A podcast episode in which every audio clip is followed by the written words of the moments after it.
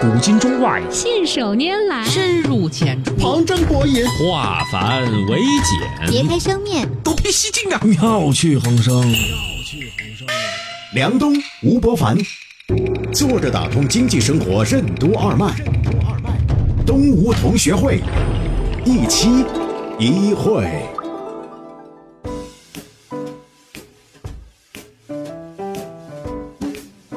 作者打通经济生活任督二脉，大家好，欢迎收听今天的东吴同学会，我是小梁，对面是老吴，老吴你好，大家好。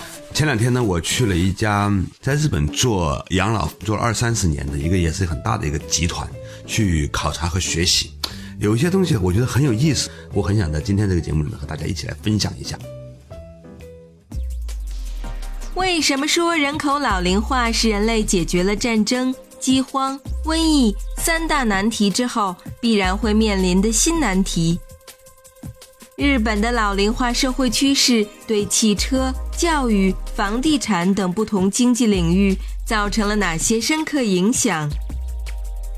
欢迎收听东吴同学会，本期话题：老龄化新难题。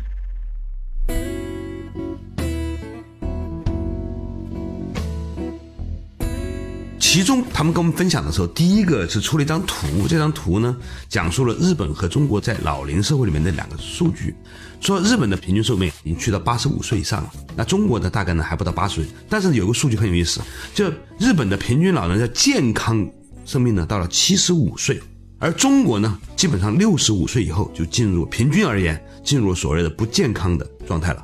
嗯，今天的日本大概有百分之十八的老人七十五岁以后出现的这个所谓的不健康状况是什么呢？叫失智，也就是俗称的海默氏综合症。嗯，第二个呢就是心脑血管疾病，第三个就是中风，百分之五十。不是心脑也是啊。啊，中风和心脑血管还不太一样。那，心脑血管疾病包括高血压呀、高血脂啊等等等等的啊。那差不多这三项加在一起呢，接近超过百分之五十以上。在这个访谈里面，我就看到了中国在这个事情上有大量的这个事情还需要去做。过去在俗话当中有一句非常刻薄的骂人的话，就不得好死啊。嗯，好死在过去的中国的民间的传统价值当中是一个非常重要的福分。对，现在有一种听起来界面更友好的说法是如何优雅的别离。嗯嗯，就是如何优雅的跟这个世界告别。嗯，这是一个越来越紧迫而且重要的问题。嗯嗯，因为平均寿命的提高，这是一个福音。嗯，但是大自然的规律就是这样，你迟早是要离开这个世界的。嗯如何比较优雅的离开这个世界？嗯，这是现在的一个新的社会问题，当然也是个经济问题啊。嗯，这是一个过去未曾有过、有过也很小的一个产业，将来很可能这是一个非常大的一个产业。嗯，过去我们颗粒太粗了，一说老年就想到的是一个样子。嗯，但实际上这里头的那个频谱啊，其实是很多的。嗯，比如说有健康的老人。嗯啊，亚健康的老人，有深陷疾病中的老人，还有垂危的老人。现在更细的就是说，身体还可以，嗯，但是精神理智出现严重的问题。嗯，过去这样的问题不突出，嗯，因为在大脑出问题之前，你可能已经挂了。对，你像美国《时代周刊》，隔一段时间就会出现一个封面故事，嗯。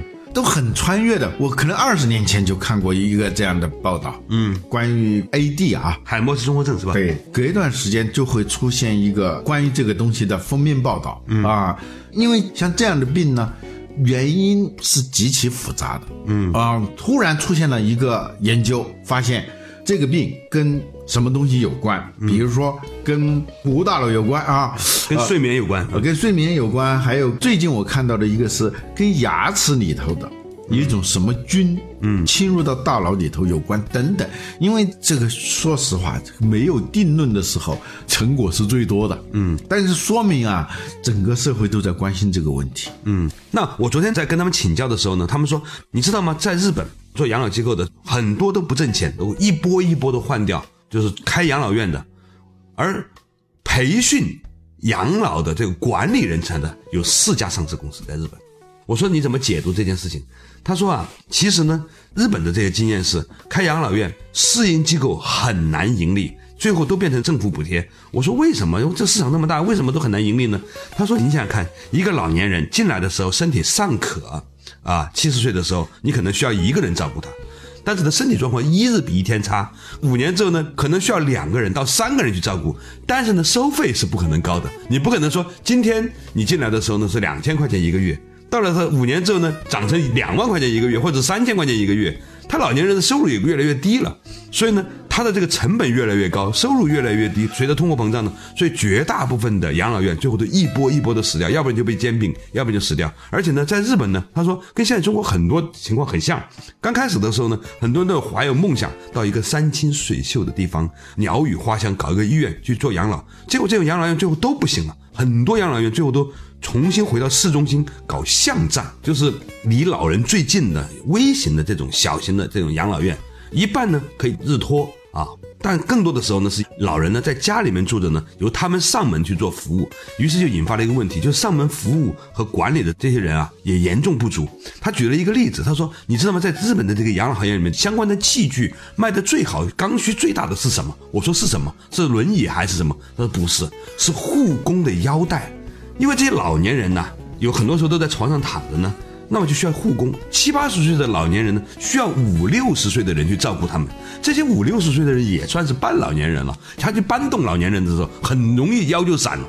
所以呢，为护工做培训，并且给他们做好腰带，避免他们在搬运比他们更老的老年人的这个过程当中产生的这个腰肌劳损和脱臼，是一个非常普遍的现象。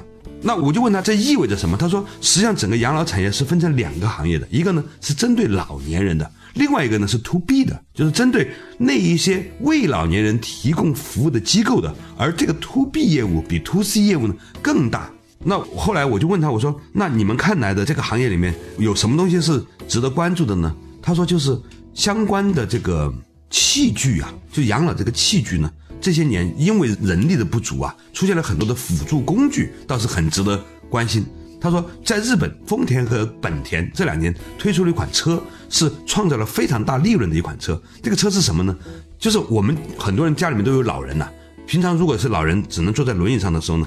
你要带他出去吃个饭呢，看个电影啊，或者去个医院是非常辛苦的。你把他搬上车是很难的。那么呢，在日本呢，它就有很多车呢，是那种方便把轮椅放上去的，或者那个座椅啊，它可以从车门打开之后呢转出来，老人出来之后呢，可以到椅子上呜再转回去上的车的。他说，这其实就是一个老龄化社会对所有的行业的影响，汽车业、房屋制造业，然后呢那个餐饮业。啊，教育业几乎每一个行业都出现了巨大的改变和影响。今天的日本可能对于未来的中国来说都很有启发。嗯嗯，你在说这些东西的时候，我在想啊，就是好多年前读过一本书叫《与难题相处》。嗯，它什么意思呢？就是我们经常说管理就是在解决问题嘛。对。但是你一定要记住一个前提：问题是永远存在的。对啊，你解决了一个问题，就意味着新的问题会出现，甚至是你解决现在问题的时候，就是在制造新的问题。嗯啊，人类历史上曾经笼罩着人类头上的三个最要命的东西啊，嗯，在今天呢，突然好像不成问题了。嗯，第一个。是食物供给不足啊，就是饥荒。嗯，第二个呢是瘟疫，嗯，疾病。第三个呢是战争。嗯，呃，当然，按照马尔萨斯的说法呢，这三个东西它是一种超乎人类力量之上的来限制人口的过度发展的一种调节机制。这说起来非常冷酷啊。嗯啊，就是比如说又没疾病又没战争的时候，嗯。你人口就会增加，对，增加以后就会导致饥荒，嗯，饥荒就会导致战争，战争就会有瘟疫，对所有这些问题呢，在二次大战以后，人类历史上最大的一场战争结束以后，嗯，大大的缓解。比如说，在一九四五年以后，就世界再没有出现大规模战争，嗯。啊，自杀的人口。多于他杀的人口，饱死的人多于饿死啊，就是由于食物过剩而导致的疾病致死的人口比饿死的人口要多啊。今天呢，人口老龄化，人能够活到老是多么幸福的一件事情呢？嗯，意味着大大量的人是没经历过战争的。过去我一直不明白为什么在历史上大部分时期人类的平均寿命不过四十岁。嗯，但是呢，有时候你看这历史上的人物也能活到罗马皇帝也能活到八十岁的。乾隆也八十几是吧？对，但为什么会是这样？是因为婴儿死亡率太高、啊，疾病和食物不足啊，饿死的、病死的，啊然后是战争。一下子把这个平均数就拉得很低，嗯，而今天呢，由于这三大魔爪它的威力正在明显的减弱的时候，另外一个问题出现了，嗯，或者说它就是在制造这个问题，在某种程度上，当你消灭战争、消灭饥荒、消灭瘟疫的时候，你就制造了一个。大问题，嗯，可以说是今天三个大问题解决之后，我们面临了一个由于这个问题的解决而导致的一个大得多的问题，嗯。嗯，我们今天可能还没有意识到，以后这是一个比战争、瘟疫和饥荒还要严重的问题。欧洲全面人口老龄化，嗯。啊，日本全面人口老龄化，嗯，韩国啊，然后呢，中国其实也正在面临这样的一个问题。嗯，这是世界性难题对？，今天话题虽然有点沉重，但是我相信呢，对于跟着我们听这个《动物相对论》十几年的朋友来说呢，是一个可以直面的问题了。稍事休息，马上继续回来。坐着打通经济生活，任督二脉，东吴同学会。人一生的生活成本为什么是一个类似于鲨鱼鳍的曲线？什么是所谓的海因里希法则？老年为什么是一个人生活方式的结算阶段？欢迎继续收听动物同学会，本期话题：老龄化新难题。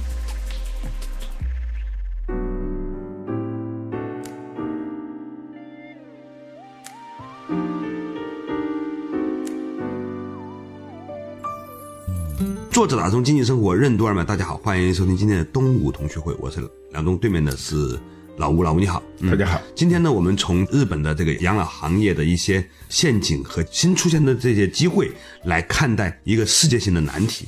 欧洲啊、日本、中国都在相继的进入全面老龄化社会。这个全面老龄化社会呢，可以说是人类历史上之前不曾碰到过的一个难题。呃，移民色彩越淡的国家，它老龄化的问题就越严重。嗯日本它是一个单一民族国家嘛，嗯，啊移民也很谨慎啊，一向以来啊，所以呢，它的问题呢也是更严重。当然，它有它解决的方式，就是日本是什么汽车大国，嗯啊，什么电器大国，它其实还有一个叫卫生大国，它的医疗的水平啊是很高的，能够达到健康寿命到七十五岁，这是一个了不起的成就。嗯，但是严格来说，不管你技术多发达。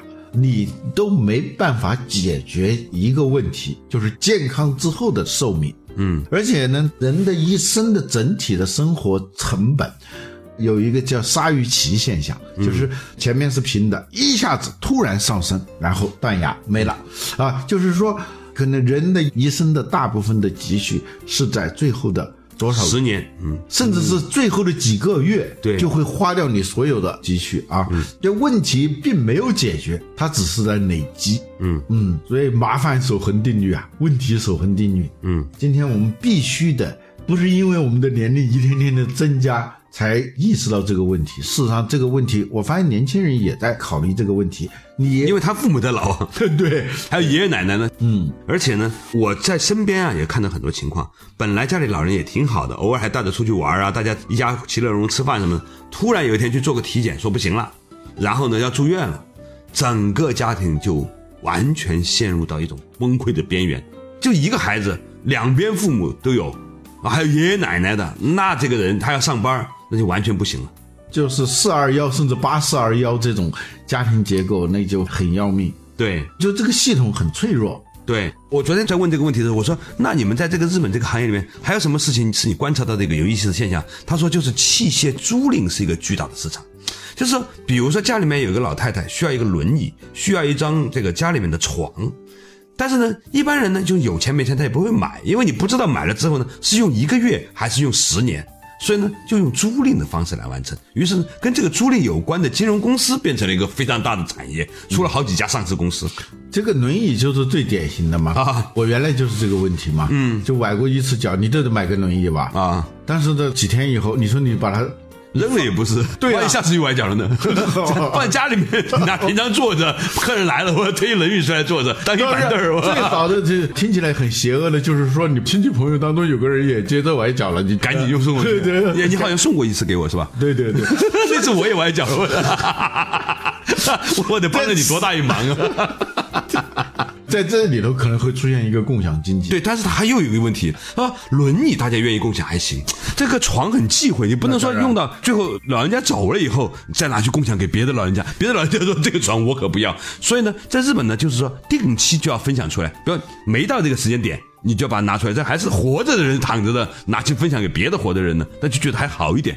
说到这个，我想一个，啊啊你说啊。就是有一个你我其实都认识的一个人，他讲他小时候非常穷嘛，嗯，穷到就是他母亲被诊断是癌症了，嗯，家里头穷根本就治不起，就是医院就劝，就他们兄弟姐妹三个人啊，嗯，就把母亲接回来了，嗯，接回来以后。他马上就要找一个最好家里头睡的能够最舒服的一个床，嗯，让他来躺着嘛，嗯嗯。但是他们年龄小，嗯，最大的他只有二十来岁，嗯，弟弟妹妹更小，所以他们当时不理解他的母亲的态度是极其坚决，嗯，就那个床他怎么都不睡，嗯。后来呢，他最大的遗憾就是他母亲最后去世的时候是躺在一张很窄的一个硬板床上头，嗯。后来他才明白，他母亲为什么不躺在那张家里最好的那张床上。嗯，啊、这都是很伤感、很细致的这个细节哈。啊，嗯，就是这里头确实有这么个问题，就是养老产业是一个农儿统治的。嗯，现在你发现这里头是很细分的。它有一个特别有意思的数据，说在中国，在这个养老器具里面呢，有专利的大概有一千七百多种，相较而言呢，日本有二十万种。嗯，就是说，你可以想象，这个中间每一个工具、每一个产品背后都代表着一种生活方式、一个生活细节和一个场景，对一个解决方案。对，那这个两个国家之间差别有多大？中国人跑到日本去买马桶都要买，那好多东西比马桶复杂精密多了去了。就日本呢，它是一个特别善于。把产品和服务细分的一个国家，嗯。啊，美国人有点瞧不起日本的叫小玩意儿，各种小玩意儿，嗯。啊，就觉得日本人太琐碎，嗯，实际上它是跟日本文化的那种螺丝科里做道场的那种精神啊是密切相关的，嗯，在这件事情上来说，中国可以向日本要学习的东西、借鉴的东西是非常多的，某种程度上来说呢，日本用过去二三十年的整个社会的演化呀。为中国迎接未来的二三十年的这个挑战，其实提供了一个非常重要的一个样本。嗯，很多人可以借鉴。我我就给你举一个例子啊，跟养老产业没关，但是就是你说家里头现在有各种工具，你知道最有用的高频使用的工具是什么？开瓶器是吧？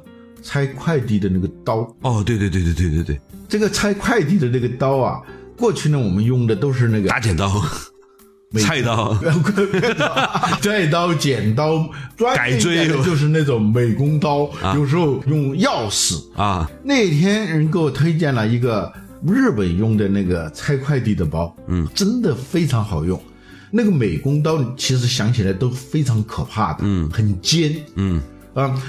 那个你拆的时候，它是很快的，嗯，它好像是那种很小的那个锯齿，嗯，几乎看不出来的那种锯齿，看上去像个塑料片儿，嗯，它不划手的，嗯，但它在拆快递的时候又是非常快的。这个产品就是从日本来的，嗯，我相信人家是对这个场景的充分的想象和感知以后，才有这样的产品。我给你举个例子，他们说在日本呢。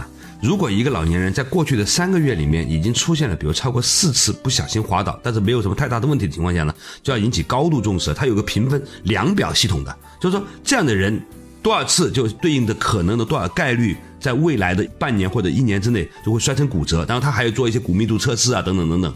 然后呢，一个人尤其是女性，因为很多女性的骨密度不好，一摔倒了之后呢，就很容易就一直卧床了。这会带来很多的问题。这也是一种另外形态的海因里希法则，就是一个重大事故发生之前，它会有多少次的中型事故，而中型事故发生之前又会有多少次的小事故，对它们之间是有密切的数据关联的。对小的事故发生的数量，它是预示着后面的中型事故和大型事故的。对啊、你要对这种海因里希法则有意识的话，你就可以避免一个事情最终滑到那个大事故上头。对，然后呢，他们日本呢就有一种叫做防摔伤骨折内裤。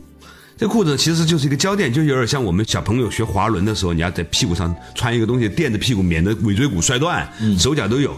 它呢就是要有一些护膝和这种内裤，就你如果是被前端检测已经有这种概率的时候呢，就要开始穿了，能够有效的避免百分之七十的老人摔倒之后出现骨折。对，最近突然想起有个朋友好多年前讲的一句话，嗯，他是做太阳能的啊，嗯，他说如果浴室里头设计不好，嗯，每个老人每洗一次澡都是冒着生命危险的，嗯，你想，我们为了防水，嗯，浴室里头常常用的是那种瓷砖，嗯，这个问题解决了，另外一个问题就出现了，嗯，什么叫最大的风险？就是你没有意识到的风险，嗯，这个在浴室里的瓷砖是一个隐性杀手，嗯，我就最近在想，能不能有一种替代性的材料，又能防水，又能防滑，嗯。啊，防腐木嘛，就现在很多的浴室里面都是用那个木板、木条放在上面的。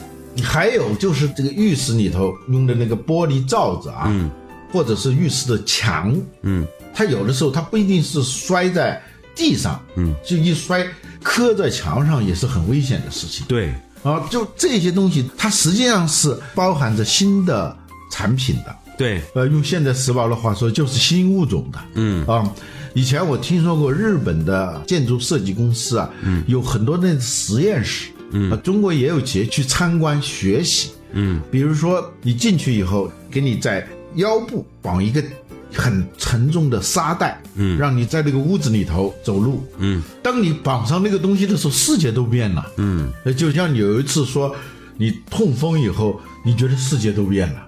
就是距离就不是按多少公里，是按多少厘米在算的。是按爬行多少次来算。有生活经验的人都这样形容的。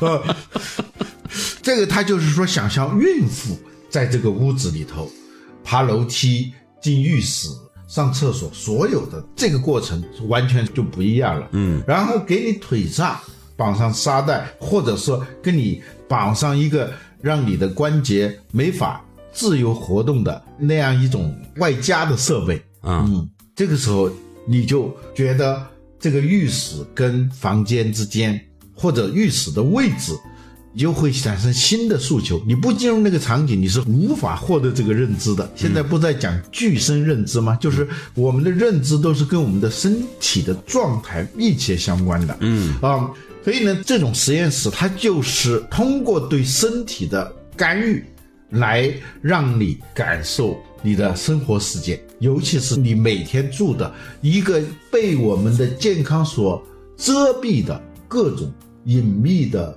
情景。嗯，呃，日本现在呢叫九六三幺，百分之九十六的老人呢在家里面养老，百分之三呢在社区养老，百分之一的去养老院养老。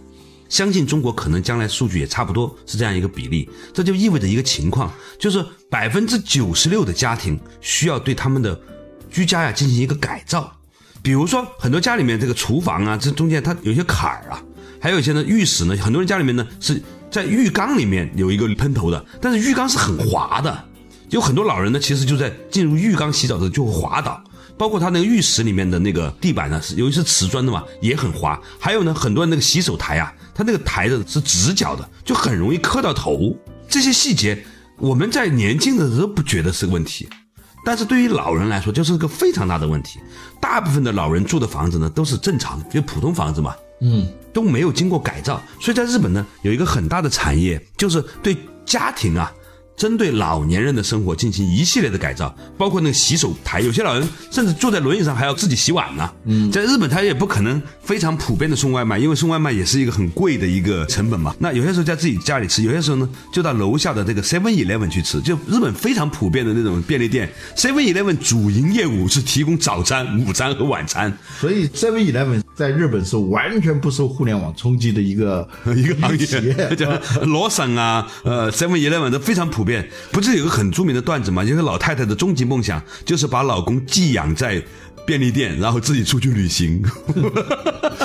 老太太的身体通常还不错，因为很多老太太年轻的时候开始注重养生了。老头呢，打拼呐、工作啊，然后老的时候呢，脑淤血啊就很普遍嘛，是吧？老年就是生活方式的一个结算阶段嘛。对。就你的生活方式在以前都是花信用卡的嘛，对。对对，到了那一天开始要还款的时候，嗯，那平时花的太多，到时候问题就对。当然它是个社会问题，也是个经济问题，也是个商业问题，嗯，就是在日本出现了那么多让我们觉得很新奇的新物种，嗯。啊。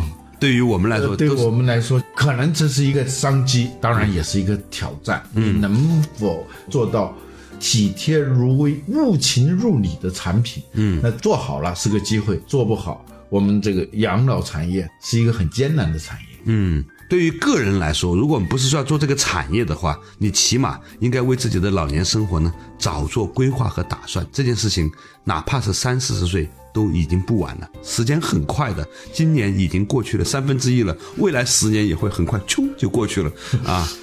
以前我们常说嘛，对于一个小孩来说，两岁的小孩一年是他记忆的二分之一；对于一个三十岁、四十岁的人来说，一年就是他记忆的三十分之一、四十分之一，所以是很快很快的，他会以加速度的方式来临。所以作为一个有良知的节目，再次提醒各位年轻的朋友啊，早做打算是为上策。感谢大家收听今天的东吴同学会，我们下期仍然一期一会。